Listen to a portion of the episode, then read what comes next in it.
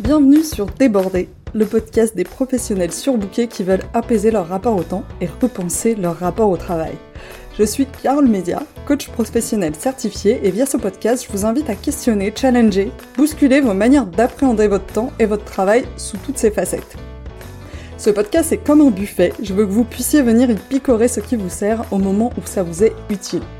Je ne vous promets pas que ce soit toujours confortable, mais ça pourrait bien élargir votre champ des possibles. Cet épisode est un épisode thématique. Il peut s'agir de la rediffusion audio d'un live que j'ai donné ou d'un épisode spontané que j'ai enregistré spécialement pour vous pour ce podcast. Si vous voulez retrouver le format original, je vous mets tout ça dans les notes de l'épisode. Maintenant, place à l'écoute de l'épisode.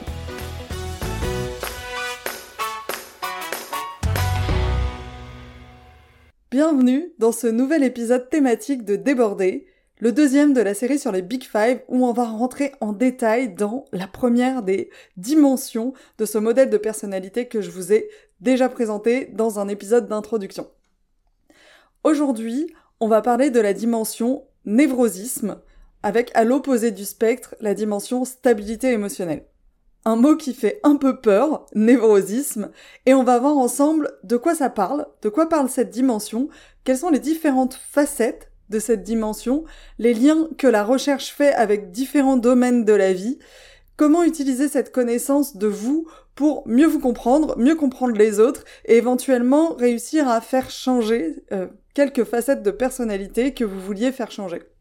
Si vous n'avez pas écouté l'épisode d'introduction de cette série sur le modèle de personnalité Big Five, je vous encourage vraiment de démarrer par là, parce que j'y explique ce qu'est le modèle de personnalité Big Five, pourquoi moi j'ai choisi de vous parler de ce modèle dans ces épisodes de podcast. J'y introduis les cinq dimensions du modèle et je vous donne mon avis global sur les modèles de personnalité et la manière dont je pense que c'est intéressant de les utiliser et ça pose le cadre pour la suite et donc du coup ça pose le cadre pour chacun de ces épisodes où on va parler des cinq dimensions.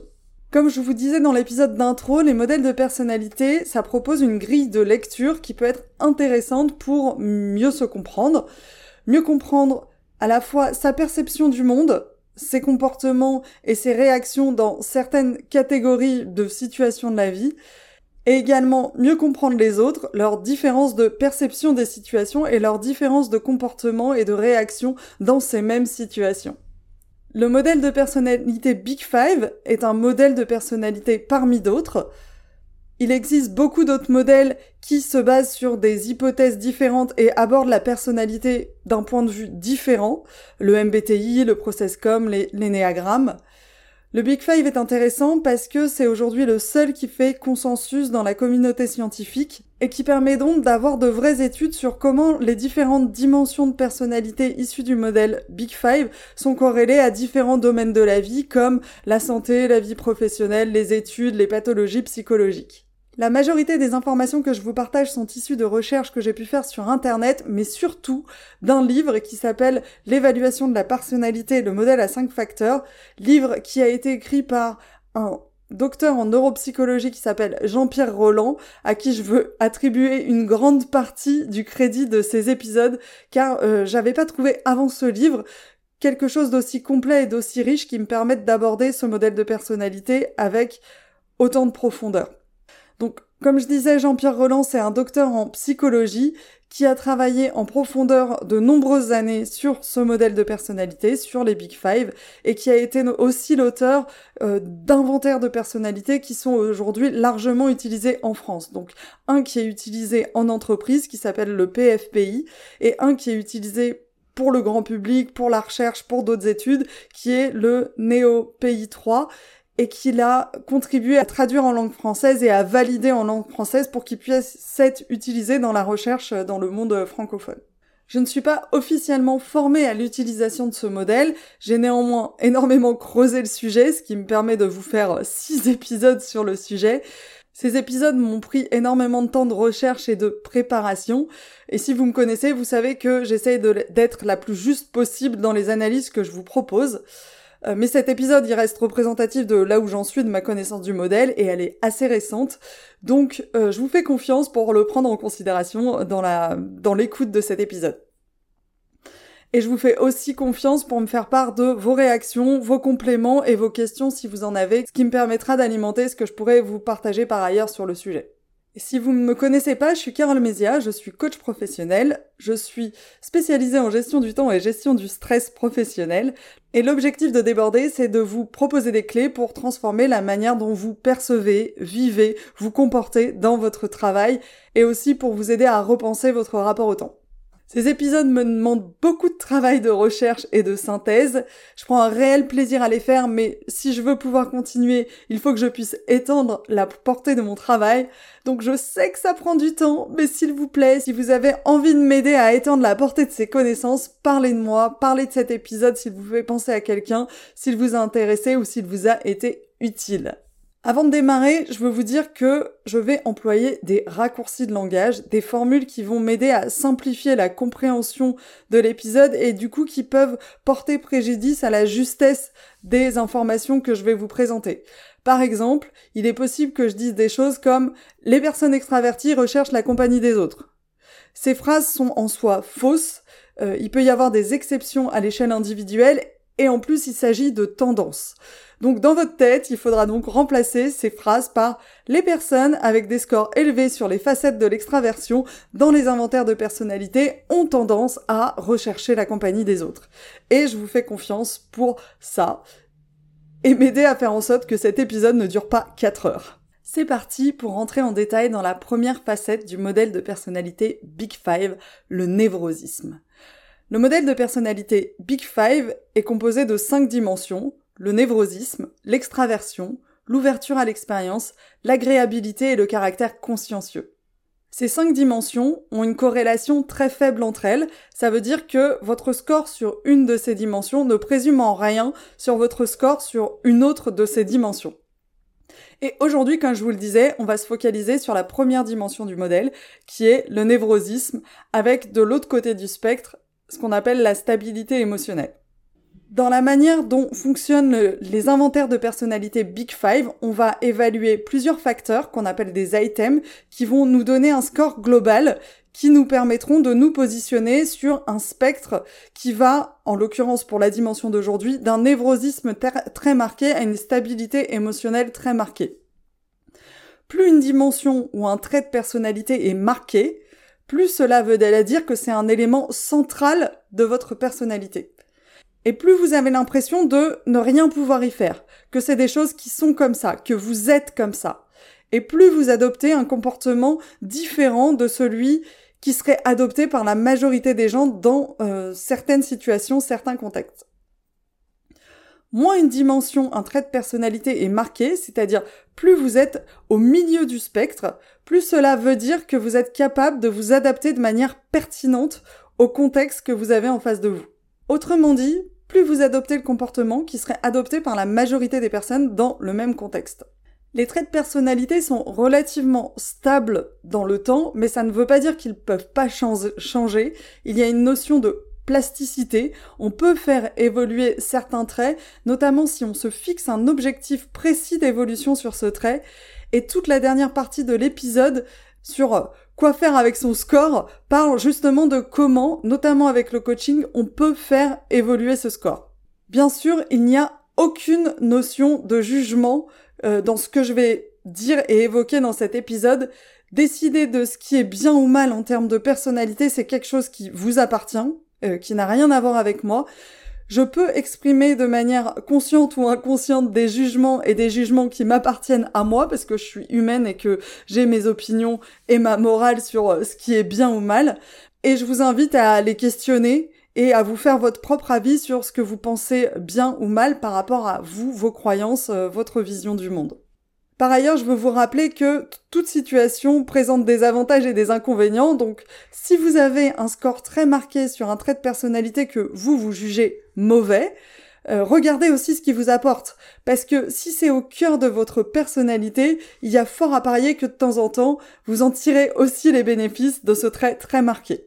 Dans cet épisode, je vais parler d'une dimension de la personnalité, mais il faut garder en tête, en écoutant l'épisode, que d'autres facteurs influencent vos comportements dans les situations dont on va parler. Notamment vos scores de personnalité sur les autres dimensions, euh, dont j'ai parlé, les autres dimensions du Big Five, mais également d'autres facteurs comme vos valeurs, vos intérêts, vos compétences, votre potentiel cognitif, enfin un tas de choses qui constituent qui vous êtes et qui vont au-delà de ces cinq dimensions de personnalité. Rentrons donc maintenant dans la dimension névrosisme, stabilité émotionnelle. Donc, qu'est-ce que ça veut dire? De quoi ça parle cette dimension, ce gros mot névrosisme?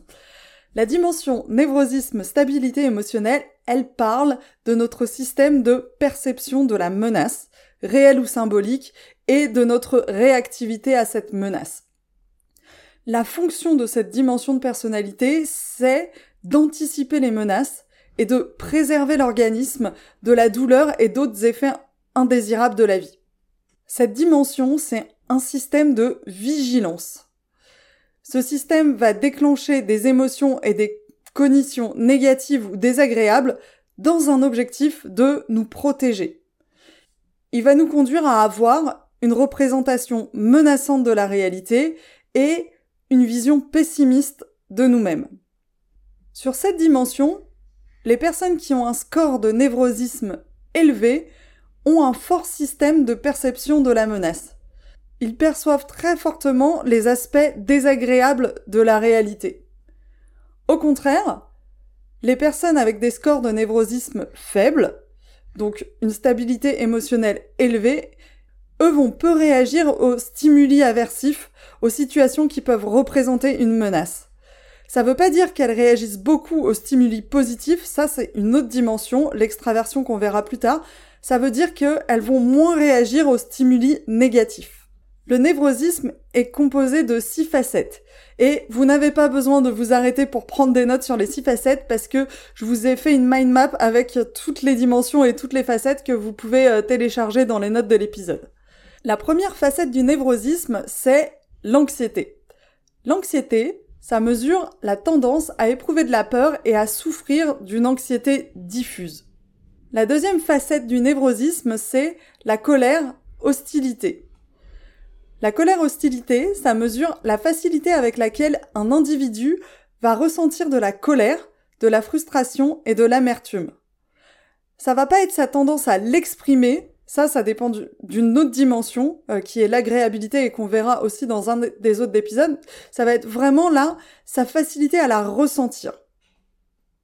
La troisième facette du névrosisme, c'est la dépression. La dépression, ça mesure la tendance à éprouver des affects de type dépressif. La quatrième facette du névrosisme, c'est l'impulsivité. L'impulsivité, ça mesure la difficulté à maîtriser la satisfaction de ses désirs, de ses besoins et de ses impulsions. La cinquième facette du névrosisme, c'est la timidité sociale. La timidité sociale, ça mesure la tendance à éprouver facilement de l'embarras et de la honte. La sixième et dernière facette du névrosisme, c'est la vulnérabilité. La vulnérabilité, ça mesure la confiance en sa capacité ou non à faire face à des situations difficiles, problématiques et stressantes. La raison pour laquelle ces différentes facettes font toute partie de cette dimension globale qu'on appelle névrosisme, c'est parce que elles sont corrélées entre elles avec des coefficients qui varient, mais qui sont suffisamment importants pour qu'on ait décidé de les regrouper sous une seule et même dimension qu'on appelle le névrosisme. Mais ça ne veut pas dire qu'elles sont tout le temps corrélées il peut y avoir des différences à titre individuel et ces différences peuvent être assez intéressantes à connaître. Et à chaque fois dans ces épisodes, je vais vous prendre mon exemple pour illustrer comment des différences entre les facettes peuvent se traduire par une personnalité très différente. Je veux juste mettre un point d'attention, je n'ai pas fait d'inventaire officiel de personnalité, euh, j'ai juste fait beaucoup beaucoup de recherches et je me suis auto-évaluée, donc ça représente ma vision de moi-même avec mes propres biais euh, qui n'ont pas été challengés par quelqu'un d'autre. Mais clairement, j'ai un névrosisme élevé au global. J'ai beaucoup plus de fortement d'accord et de d'accord en lien avec des items qui euh, révèlent du névrosisme dans les inventaires que avec des items qui relèvent de euh, la stabilité émotionnelle. Par contre, quand on regarde les facettes une par une plus en détail, elles sont pas toutes au même niveau et ça révèle des choses intéressantes sur ma personnalité. Sur chacune des facettes, je vais avoir soit un score moyen, c'est-à-dire que je vais être au milieu du spectre, soit un score élevé. En particulier, j'ai une timidité sociale, donc une propension à éprouver de la honte et de l'embarras qui est très marquée. Ça me traduit chez moi une tendance à avoir peur d'être jugé par les autres qui va être plus forte que la majorité des gens. J'ai aussi une anxiété très marquée. Ça traduit une tendance à éprouver de la peur dans beaucoup de situations, une tendance à la prudence dans mes décisions et des comportements. Là, pareil. Là où une majorité des gens n'auraient pas peur et n'éprouveraient pas un besoin de prudence, bah moi je vais avoir tendance à éprouver ça.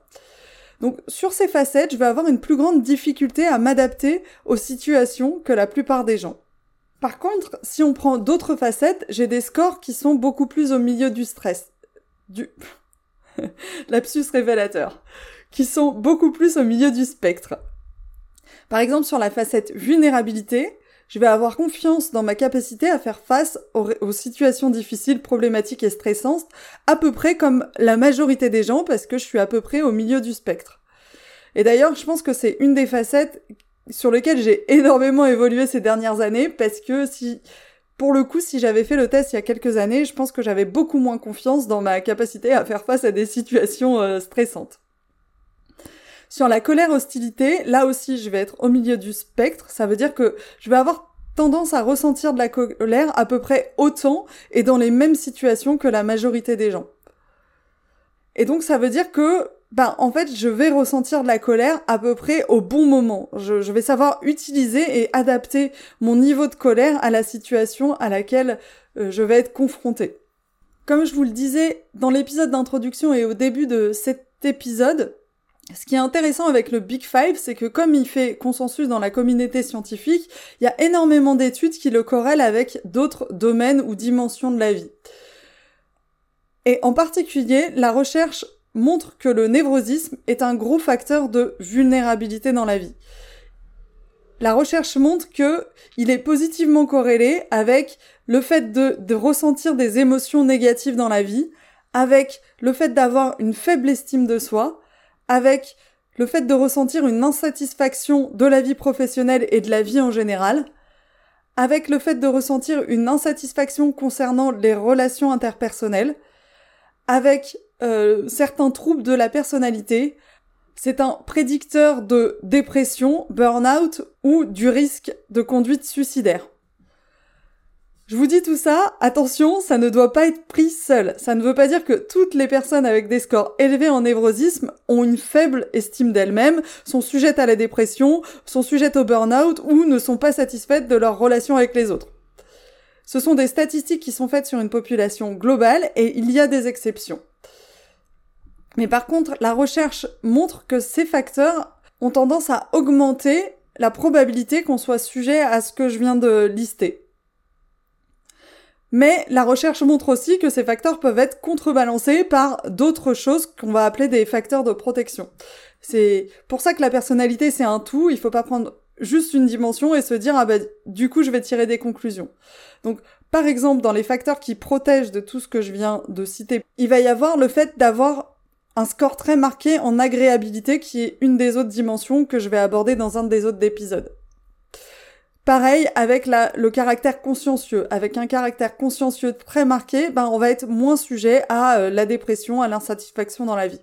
Comme autre facteur de protection, il y a aussi le fait d'avoir un fort potentiel euh, cognitif. Et il y a aussi les circonstances de la vie qui vont forcément influencer, comme bah, le fait d'être plus ou moins compétent dans une situation euh, va faire que bah, on va peut-être percevoir la situation comme moins menaçante. Comme je vous le disais en introduction, avoir un score très marqué sur une dimension ou une des facettes peut conduire à un manque de capacité d'adaptation de ses comportements dans certaines situations de la vie. On voit très bien les problématiques qui peuvent être liées à un névrosisme élevé, euh, notamment dans le travail. On peut avoir une tendance au catastrophisme, une difficulté à prendre des décisions parce que ça pourrait mal tourner, euh, un manque de confiance en soi global qui se traduit par une difficulté à saisir les opportunités ou alors à se sentir extrêmement stressé par les projets qu'on nous confie, euh, une tendance au tout va mal et une tendance au tout je suis nul. Mais une stabilité émotionnelle très marquée peut également poser des problèmes. Par exemple, un manque d'inquiétude inapproprié à propos de problèmes graves, une difficulté à apprécier les conséquences de pertes ou d'échecs qui pourraient arriver, un sentiment irréaliste d'invulnérabilité, une absence inappropriée de colère ou d'hostilité en présence de provocation ou d'abus à notre rencontre. Dans le travail, par exemple, ça peut être des personnes qui vont négliger les signaux d'alerte sur les projets. Les signaux d'alerte opérationnels, comme le fait qu'on se rende compte qu'un projet ne, ne pourra pas aboutir, qu'on n'est pas capable de tenir des deadlines, mais ça peut aussi être des signaux humains, comme la difficulté à détecter des signaux de stress ou de risques psychosociaux, psychosociaux chez une personne euh, avec qui on travaille, une difficulté à, à détecter les signaux de turnover, euh, les appels à l'aide qui peuvent nous être lancés. Donc on va être dans l'opposé. Autant dans le névrosisme très marqué, on va être dans le tout va mal, tout va toujours mal. Là, on va être dans le tout va bien, tout va toujours bien. Maintenant qu'on a dit tout ça, j'imagine que vous avez réussi un peu à vous situer sur le spectre névrosisme stabilité émotionnelle, même si ça ne remplace absolument pas le fait de faire un, vrai inventaire, mais vous avez un peu une idée de où vous êtes, comment on utilise tout ça pour euh, bah, mieux se comprendre ou pour... Euh, enfin, qu'est-ce qu'on en fait de toutes ces informations? La première chose pour laquelle on peut utiliser ce modèle et cette information, c'est pour mieux se comprendre et mieux comprendre les autres. Par exemple, si j'ai un névrosisme très marqué, ça veut dire que je vais avoir une vision plus pessimiste que la majorité des gens sur les situations que je vis. Et une vision plus négative de moi-même que la majorité des gens vont avoir sur eux-mêmes. Savoir que j'ai cette tendance me permet de comprendre pourquoi je réagis peut-être plus négativement que la moyenne dans certaines situations. Par exemple, pourquoi j'ai plus tendance à m'inquiéter que les autres sur un projet, pourquoi j'ai plus peur de prendre la parole en réunion que la majorité des gens que je connais, pourquoi j'ai tendance à me juger plus sévèrement que la majorité des gens quand je fais des erreurs. Et savoir en fait que c'est inhérent à ma personnalité, ça va me permettre de relativiser plus facilement et de me dire, bah je sais que j'ai une vision des choses plus pessimiste que la moyenne, donc rationnellement, il y a quand même plus de chances que ça se passe bien que ce que je m'imagine. Je sais que j'ai une vision de moi-même qui est plus dure que la majorité des gens, donc rationnellement, il y a des chances que mon propre jugement sur ma prise de parole soit plus dur sur moi-même que celui des autres qui m'écouteront. Et ça me permet aussi de mieux comprendre pourquoi les autres ne réagissent pas aussi négativement que moi et ne sont pas aussi inquiets dans les situations que je vis? Par exemple, pourquoi je me dis, mais je suis la seule à voir qu'on va droit dans le mur avec ces actions? Bah oui, peut-être que je suis la seule à me dire ça parce que j'ai une hypervigilance qui est plus développée que la moyenne et ça explique pourquoi les autres ne se disent pas qu'on va dans le mur alors que moi j'ai l'impression qu'on a tous les signaux qui sont au rouge. Ça me permet de comprendre et d'accepter et de lâcher prise sur le fait que je vais pouvoir convaincre à tout prix tout le monde que ça va mal et qu'on va se planter. Ça me permet aussi de comprendre pourquoi bah, quand je dis que j'ai peur parce que je vais devoir prendre la parole en réunion, on me dit non mais ça va, il y aura que 10 personnes dans la salle, ça va bien se passer, il n'y a pas de raison que ça se passe pas bien, et qu'on comprenne pas pourquoi j'ai peur. Bah parce que eux, dans la même situation, ils vont se sentir beaucoup moins en danger que moi. Ils auraient une meilleure vision d'eux-mêmes et de leur capacité à faire les choses. Ils auraient une timidité sociale moins forte, donc une moins forte propension à éprouver de la honte ou de l'embarras pendant la prise de parole. Et ça me permet aussi de lâcher prise sur le fait de les convaincre que ça va mal se passer et aussi sur le fait de vouloir à tout prix qu'ils me comprennent parce qu'en fait, ils ne vivent pas la même chose dans les mêmes situations. Si à l'opposé du spectre, j'ai une stabilité émotionnelle très marquée, ça veut dire que je vais avoir une vision plus optimiste que la majorité des gens sur les situations que je vis et sur moi-même. Et savoir que j'ai cette tendance, ça me permet aussi de comprendre pourquoi je prends les choses beaucoup plus à, la légère que la majorité des gens. Et de pouvoir me dire que, bah, peut-être que parfois il y a des informations ou des paramètres que je ne prends pas en compte et que ça peut être dangereux que je ne les vois pas. Ou que je peux avoir un excès de confiance dans mes capacités à gérer et ne pas suffisamment me préparer pour des choses qui en fait sont importantes. Et d'être plus lucide sur les risques potentiels liés à une situation. Ça me permet aussi de plus facilement comprendre que les autres s'inquiètent pour rien. Ils s'inquiètent pas pour rien. Ils ressentent vraiment cette inquiétude et ils ont une vision globalement plus prudente des choses. Et ça me permet aussi d'être peut-être plus à l'écoute des signaux ou des mises en garde en me disant que peut-être que certains sont à prendre en compte in fine. Donc déjà, rien que de savoir où on se situe dans le spectre, ça permet de mieux se comprendre, de mieux s'accepter et de mieux comprendre pourquoi tout le monde ne passe pas comme nous dans une même situation. Même si de vrai, bien sûr, parce que, bien entendu, euh, on a raison. Et je vous renvoie à l'épisode sur la métacognition, si vous ne l'avez pas écouté, sur ce côté avoir raison, la vérité de la réalité. À chaque fois dans ces épisodes, je vais vous proposer un peu ma lecture de ce qui est attendu de la société. Parce que globalement, comme je vous le disais au début, il n'y a aucune notion de jugement dans ce que je présente en termes de personnalité. En fait, vous êtes euh, là où vous êtes dans votre personnalité. Néanmoins, il y a quand même, enfin, la société a quand même des attentes vis-à-vis de nous, de comment on doit se comporter. Et vu de la société, notamment dans le monde professionnel, il va être attendu des individus de démontrer d'un névrosisme faible et donc d'une stabilité émotionnelle élevée. On le voit dans les fiches de poste, je sais pas si vous avez déjà postulé à des postes, notamment pour les postes à responsabilité. Bonne gestion du stress, bonne résilience, capable de travailler sous pression. Le problème, c'est qu'on vit et qu'on travaille dans une société où les situations qui déclenchent du stress sont de plus en plus nombreuses. On a des délais sur les projets qui sont toujours plus serrés, on a des coupures budgétaires qui obligent à devoir s'adapter constamment, on a des crises économiques et sanitaires qui changent totalement notre mode de travail et qui nous mettent dans une incertitude permanente. Et selon moi, le niveau d'exigence sur le score stabilité émotionnelle ne cesse d'augmenter au fur et à mesure des années. La personnalité, au sens où on l'entend ici, comme on l'a dit dans le premier épisode, c'est une configuration relativement durable de pensée, de sentiments et de comportements qui reflète la tendance à réagir de certaines façons dans certaines circonstances. Donc globalement, si on augmente la fréquence et l'intensité de ces circonstances qui déclenchent des comportements relevant du névrosisme, bah, plus de gens vont être stressés et plus fréquemment.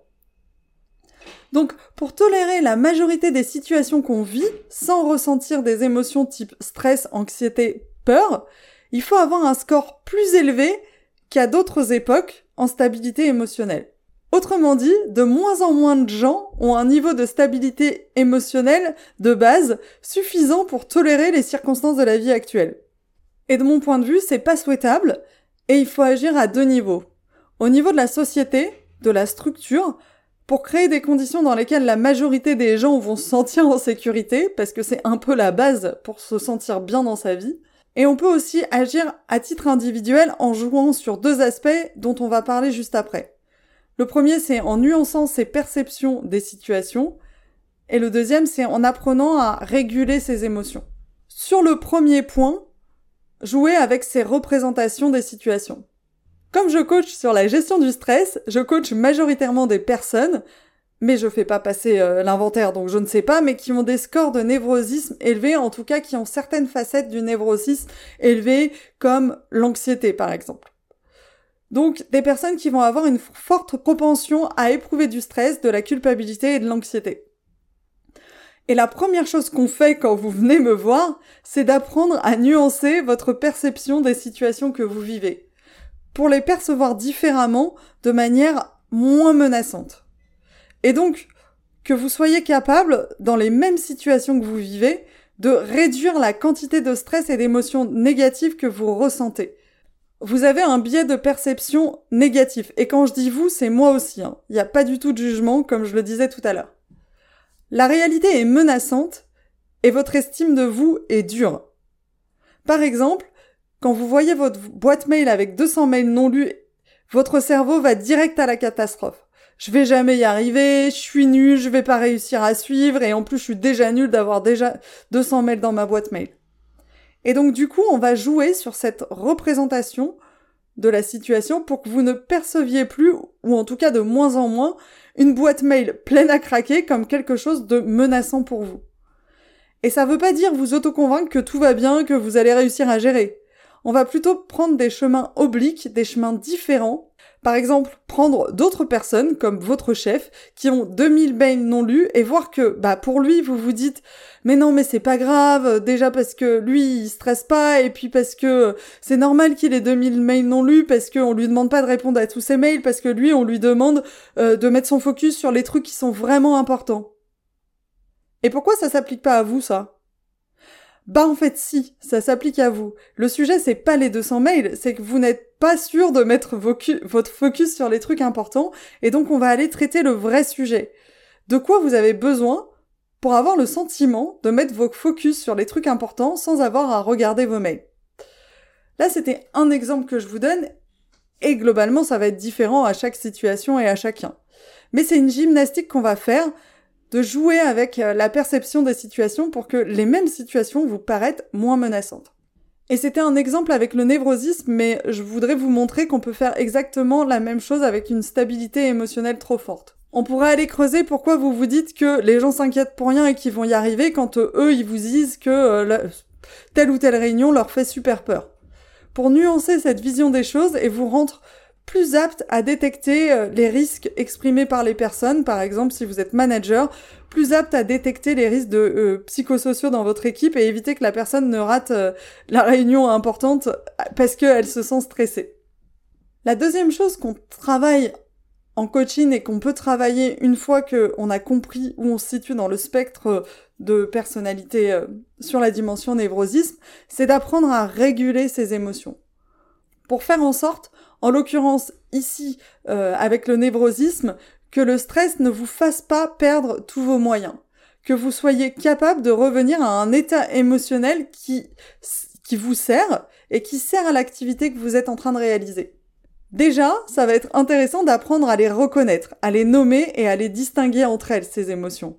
Savoir dire je suis stressé, je suis inquiet, j'ai peur, je suis déçu, et faire la différence entre tout ça. Ensuite, vous rendre compte que ce ne sont que des émotions. C'est un ensemble de vibrations dans votre corps, que ça dure quelques minutes, et que si juste on accepte que ces émotions soient là au lieu de lutter, la vague de l'émotion passe. Pouvoir vous dire, ok, je peux être stressé ou déçu, mais je suis capable de faire pause et de juste vivre cette émotion, c'est une compétence qui est vraiment utile dans la vie. Ensuite, on va essayer de comprendre ces émotions, de comprendre ce qu'elles vous disent, de comprendre déjà qu'elles vous disent quelque chose, qu'elles témoignent d'un besoin que vous avez et qu'on va chercher à comprendre et à remplir de manière différente. Par exemple, vous avez besoin d'être rassuré, et pour ça, vous avez tendance à vous surpréparer pour les réunions que vous menez. On va peut-être chercher d'autres manières de vous rassurer, comme par exemple vous dire que si jamais ça se passe mal, vous essayerez d'analyser la situation plutôt que de vous juger atrocement après avoir raté, ou alors de vous rappeler qu'on va pas vous virer parce que vous faites une mauvaise prestation pendant une réunion, ou vous rappeler toutes les fois où vous avez stressé et où ça s'est bien passé. En fait, on va essayer de calmer votre système nerveux, parce que dans le névrosisme on parle du stress et dans les autres facettes on pourra parler d'autres émotions, pour que vous puissiez retrouver un état calme et vous apporter ce dont vous avez besoin. Et souvent, ce qui est lié au stress, vous allez avoir besoin d'être rassuré, de vous sentir plus en confiance. Je vais m'arrêter là pour cette dimension aujourd'hui et je vais vous laisser, comme j'aime le faire, avec un exercice que vous pouvez faire pour poursuivre la réflexion sur vous-même. Vous pouvez vous demander, est-ce qu'il y a une facette qui est particulièrement marquée chez moi? Et ensuite vous demander dans quelle situation cela vous pose problème soit dans votre relation à vous, soit dans votre relation aux autres.